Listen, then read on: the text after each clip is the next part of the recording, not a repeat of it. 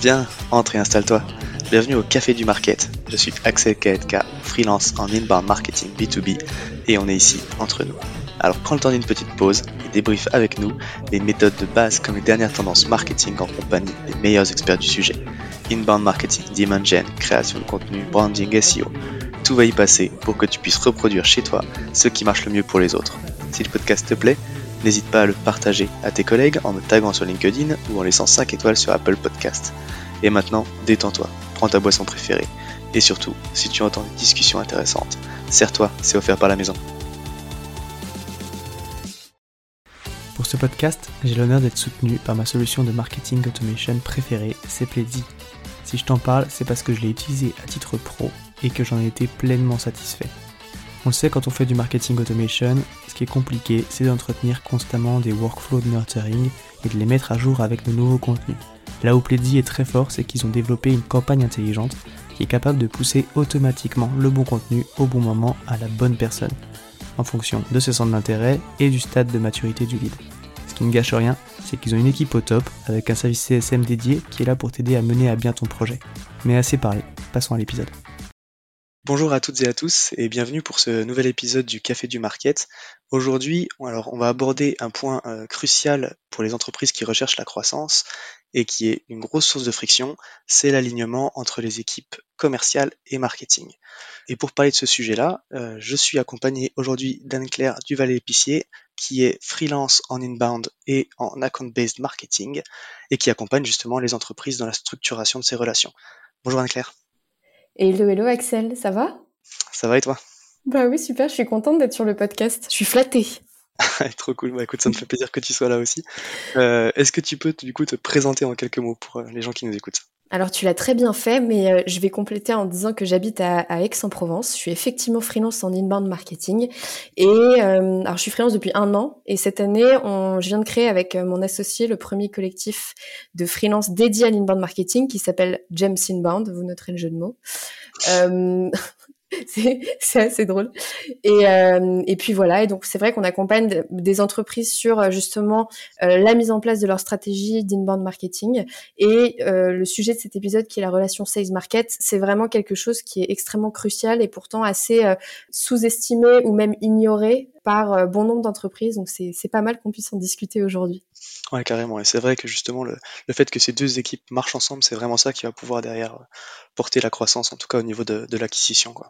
Bon, avant de, rentrer vraiment dans, le vif du sujet euh, et dans le gros point de frottement, c'est vrai qu'on entend souvent euh, je t'envoie des leads, tu les traites pas, euh, ouais mais c'est normal, c'est parce qu'ils sont pourris. Euh. donc voilà, on parlera de ces joyeusetés là juste après. Est-ce que tu peux déjà dans un monde idéal nous décrire comment ça se passe les choses pour un lead? Euh, alors si je devais faire l'histoire très courte, euh, un lead, c'est censé devenir un client et donc générer du chiffre d'affaires. Ça, c'est vraiment la big picture. Ensuite, un lead, l'idée, c'est de le faire évoluer à différents stades de maturité. Et ces stades de maturité vont avoir comme responsable soit d'un côté l'équipe marketing, soit de l'autre côté l'équipe sales. Un lead, quand il arrive dans un CRM marketing, c'est ni plus ni moins que au moins une adresse email. Et l'idée derrière des marketeurs, c'est de mettre en place ce qu'il faut euh, en termes de CRM, d'automation et de nurturing pour faire en sorte que ce lead devienne un MQL. MQL, c'est un nom barbare qui veut dire Marketing Qualified Leads.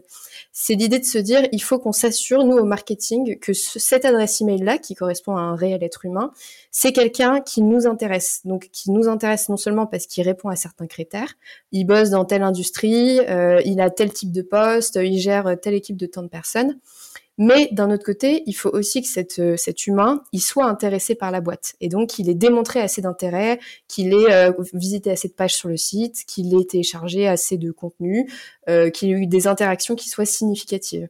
À ce moment-là, on utilise ce qu'on appelle le scoring en marketing pour attribuer un certain nombre de points en fonction des critères, des critères de comportement. En fonction de ça, on attribue un certain score. Et si le score est, dépassé, donc le score de MQL est dépassé, ce lead devient un MQL. Ce MQL, qui était jusqu'à présent côté marketing, il passe du côté des sales.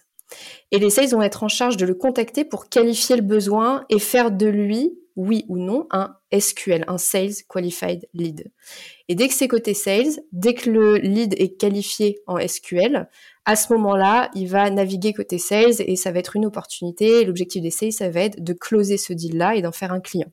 Donc voilà, il existe des tonnes de terminologie euh, en fonction, euh, voilà, tout le monde n'appelle pas un lead un lead, il y a le, mot prospect qui arrive parfois, il y a le mot MQL, il y a d'autres stades entre-temps, mais ça c'est la grosse matrice qu'il faut comprendre pour vraiment euh, pouvoir parler d'inbound marketing.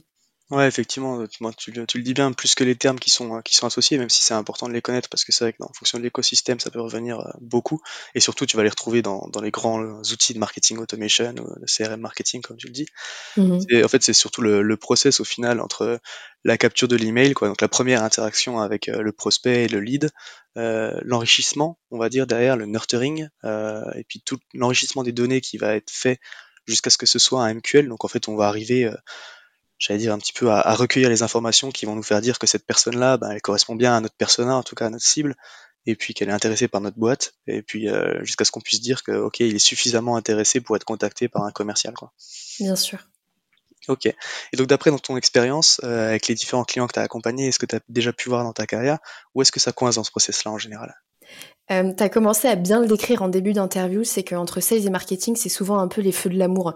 Je t'aime moi non plus. Tu l'as dit, le marketing, souvent ce qu'on lui reproche, ce que les sales reprochent, c'est de dire euh, oui mais le marketing, on sait pas trop ce qu'ils font. Et puis en plus quand ils nous envoient des leads, les leads ils sont pourris. Bon ok. Et côté marketing, on est oui mais les sales euh, ils pensent euh, qu'à vendre et puis en plus de ça ils traitent pas les leads qu'on leur envoie, donc forcément ça doit ça convertit pas.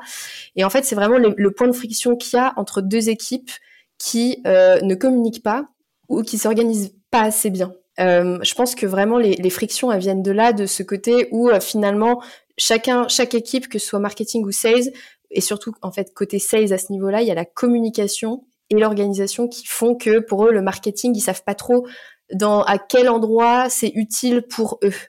Et la, la, troisième, à mon avis, chose en plus de la communication et de l'organisation, c'est, et ça c'est un truc dont on parlera un peu plus tard, je crois, euh, les sujets euh, liés aux objectifs et euh, notamment en fait à la variable financière. Les, le marketing a parfois des objectifs pas du tout alignés avec ceux des sales et les sales ont aussi des objectifs qui les incitent pas du tout en fait à travailler main dans la main avec le marketing et ça c'est un c'est un vrai sujet vraiment vicieux de la mauvaise collaboration entre les deux équipes. Ouais, c'est vrai qu'effectivement, quand on pose des variables euh, sur des objectifs et sur des salaires, euh, ça peut être très incitatif pour les équipes, mais il faut que ce soit placé comme il faut pour que ce soit pas non plus en compétition entre les, les différentes missions de chacun. Quoi. Avant qu'on rentre justement dans, dans, les, dans les solutions, euh, dans ce qui peut être mis en place justement pour fluidifier un petit peu tout ça, c'est quoi les points clés sur lesquels il faut s'accorder, accorder les deux équipes? Alors il y a un premier point, mais celui-ci est quand même c'est le plus important, c'est arriver à faire comprendre à chaque équipe qu'elle a besoin de l'autre. D'un côté, les sales, ils ont besoin du marketing pour gagner du temps, c'est-à-dire avoir des leads qui sont déjà préqualifiés, où ils ont déjà toutes les infos et où ils savent que le lead a quand même plus de chances de, euh, de closer. Et le marketing a besoin en fait de s'appuyer sur les sales parce qu'en fait c'est les sales qui détiennent un truc qui est hyper important pour le marketing, c'est l'information. L'information de qui est le prospect, l'information de quelles sont les objections, euh, quels sont euh, les profils types de prospects qui closent le plus vite ou le plus facilement. Toutes ces informations, le marketing en a besoin pour un truc qui est fondamental, c'est construire les formulaires, construire la stratégie euh, de nurturing, la stratégie de scoring, pour construire les contenus aussi et mmh. savoir vraiment à qui il s'adresse. Donc ça, ça me paraît hyper important. Euh, et pour te donner un exemple vraiment concret, moi, de, de, de trucs euh, sur lesquels on travaille avec nos clients, c'est quand on arrive dans une entreprise et qu'il y a tout à faire, la première chose qu'on fait, c'est prendre un rendez-vous avec des équipes sales, se poser et leur dire, voilà, on va construire des formulaires qui correspondent euh, aux différentes phases d'évolution d'un lead. Euh, et on a besoin que vous, en tant que sales, vous nous donniez le prospect idéal. Quelles informations vous aimeriez avoir sur ce prospect idéal?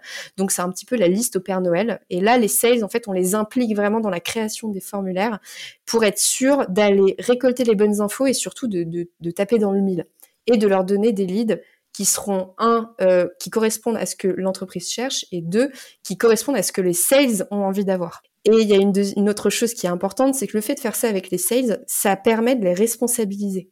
Ça les responsabilise parce que du coup, s'ils travaillent avec nous sur la stratégie, je reprends l'exemple des formulaires, ils pourront pas dire Après, si jamais il y a, alors si jamais voilà, il y a, y a, un truc qui fonctionne pas comme prévu, les sales ne pourront pas se décharger en disant finalement bah c'est de votre faute le marketing pour telle et telle et telle raison. Là, en fait, on fait ça ensemble et on est dans le même bateau.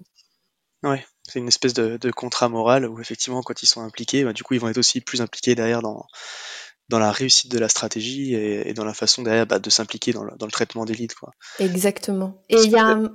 Pardon. Pardon Désolée, je t'interromps. Il y a euh, aussi un truc que je voudrais euh, rajouter, on en parlait un petit peu en off avant de commencer l'interview, c'est ce côté où en fait l'inbound marketing, c'est euh, pour avoir une belle machine bien huilée d'inbound marketing, où les leads arrivent bien chauds et matures aux sales, ça demande du temps. En fait, c'est pas des leviers qui euh, vont directement être extrêmement efficaces. Ça peut, hein, il y, a des, y a des techniques pour le faire, mais c'est pas quelque chose qui va fonctionner euh, comme un gros HubSpot ou, euh, ou un Salesforce directement. Ça demande du temps. Il faut arriver en fait à dire aux sales qu'on a besoin qu'ils investissent ce temps avec nous au marketing, justement parce qu'à terme, l'idée c'est censé leur faciliter le travail et leur faciliter de plus en plus. Ouais, effectivement, quand tu, quand tu mets en place de l'inbound, à contrario de la prospection commerciale, tu vas construire sur le long terme et tu vas capitaliser sur ce que tu construis pour générer, on va dire, de plus en plus de leads et normalement de meilleurs. C'est ton expérience qui grossit, du coup, tu vas faire de la meilleure qualité, quoi. Donc, si on retient un petit point euh, là de ce que tu as dit sur les choses sur lesquelles il faut se mettre d'accord, en fait, cette espèce de formulaire que tu fais avec les sales, en fait, c'est ta fiche de ce qu'est un MQL, quoi. Quelles sont les informations qui sont nécessaires euh, pour que ton lead il soit suffisamment mature, ou en tout cas que tu aies suffisamment d'informations pour que ce soit pertinent de le passer au sales. Quoi. Exactement. Ok. Alors il y a un sujet euh, que j'aime bien et euh, c'est Dave Gerhardt qui en parle beaucoup là, qui était ancien CMO et CBO de Drift, une grosse startup mmh américaine. Il parle en fait de mettre en place un SLA, donc c'est un Service Level Agreement, donc une espèce de contrat en fait euh, entre sales et, et market sur les accords passés, les actions à effectuer, à traiter un lead. C'est quelque chose que j'avais mis en place moi aussi. Euh, je l'avais pas appelé comme ça, mais en tout cas on avait vraiment rédigé. Donc euh, qu'est-ce qui était un MQL et puis après quelles actions étaient effectuées par les sales quand ça leur était transmis? Est-ce que c'est quelque chose que tu recommandes ce genre de contrat? En fait, toi tu parlais effectivement de les impliquer pour avoir une espèce de contrat moral, mais là on est vraiment sur quelque chose qui était écrit quoi. Donc une preuve d'engagement qui effectivement, bah, l'idée c'est que si ça marche pas derrière, on puisse dire mais attendez, on s'était mis d'accord quoi. Bien sûr. Ah bah écoute, euh, euh, je sais pas quoi dire de plus que oui, effectivement, c'est euh, c'est une excellente idée. Surtout que comme c'est pas aujourd'hui en fait, la plupart des entreprises sont structurées de sorte à ce que l'équipe marketing et l'équipe sales travaillent relativement en silo. Alors évidemment, c'est vrai que les communications sont pas évidentes et un SLA ça peut aider à commencer à prendre des bonnes habitudes. Le SLA c'est une première étape, mais je commence à voir autour de moi et dans, mes clients et dans certains partenaires, des équipes qui se structurent de sorte à ce que marketing et sales soient gérés dans une même équipe. je pense que dans les années à venir, il va y avoir une restructuration de la manière de faire à ce niveau-là. Ouais, c'est intéressant ce que tu dis parce que justement dans le, premier épisode euh, du podcast avec Juliette Hervé, qui est euh, Allbound Marketing Manager chez Spendesk justement, c'est son poste qui a évolué où avant elle était à, à l'inbound et aujourd'hui en fait elle va chapeauter du coup les deux équipes pour justement manager cette relation sales market. Donc comme que comme tu le dis, en fait cette espèce de réorganisation pour assurer la cohérence des deux équipes, elle est en train de se mettre en place au final. Euh, et c'est aussi, je pense, le marché qui s'éveille un petit peu tout simplement à l'inbound et à cette façon de faire du coup de, de générer des leads et donc d'avoir un traitement derrière quoi qui doit qui doit rouler. Bah bien sûr et puis euh, il faut il faut que ça évolue de toute façon parce que euh, le SLA en fait je le vois un peu comme quelque chose qui permet de boucher un trou. Tu vois, c'est tu bouches un trou avec euh, du Tipex, de la colle, de la enfin j'en sais rien, je, je bricole pas beaucoup. Bref, tu bouches ton trou, mais ça suffit pas à faire en sorte que ton mur soit solidifié. Et le mur sera solidifié que si tu vas vraiment aux fondations et que tu fais ce qu'il faut c'est clair. Alors justement, il y a, peut-être un sujet sensible qu'on a rapidement euh, abordé euh, avant par rapport à cette problématique-là, c'est la fixation des objectifs du market quand ils sont définis, parce que malheureusement c'est c'est pas toujours le cas, euh, et donc déjà ça c'est un, gros point d'achoppement, mais quand ils sont définis, c'est souvent entre le DG et le responsable market, et au final on n'a pas vraiment de cohérence. Des fois on n'a même pas de cohérence du tout avec les objectifs business, parce que tu le, dis, mmh tu le disais, mais quand on génère des leads, faut pas oublier que l'objectif c'est quand même de générer du chiffre d'affaires, donc de générer des clients. Est-ce que tu penses que c'est quelque chose sur lesquels les sales devraient aussi être impliqués? L'objectif, les objectifs pour sales et market devraient être en partie quasiment les mêmes chez un de nos clients. J'ai vu une très très bonne manière en fait d'objectiver sales et marketing. Les, les sales étaient objectivés sur le nombre d'MQL convertis pour les obliger en fait à traiter les MQL. Le marketing était également objectivé sur ces MQL convertis Mais pas que, il y avait aussi une partie du variable qui était conditionnée sur la conversion des SQL. Et c'était la base commune aux sales et au market, et après chacun chaque équipe de son côté avait une autre partie qui ne dépendait pas de l'autre.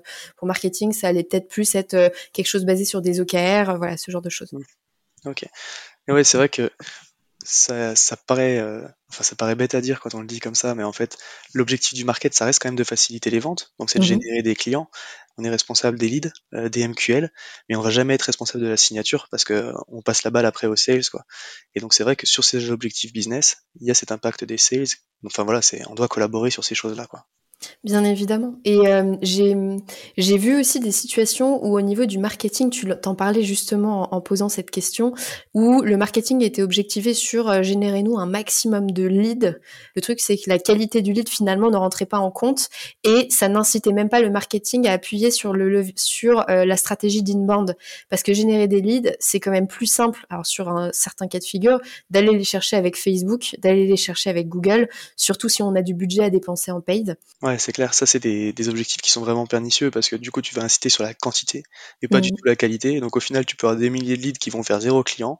Mais par contre, toi, tu seras tranquille, tu auras fait tes objectifs. Quoi. ouais, exactement. Donc, on retient qu'effectivement, euh, quand on fixe ses objectifs, c'est important que ce soit cohérent avec les sales et qu'ils valident aussi derrière parce que dans le traitement et dans leurs objectifs à eux, mmh euh, l'apport de leads va avoir une importance aussi. Quoi. Si on doit euh, retenir de tout cet échange un seul conseil, ce serait quoi pour toi?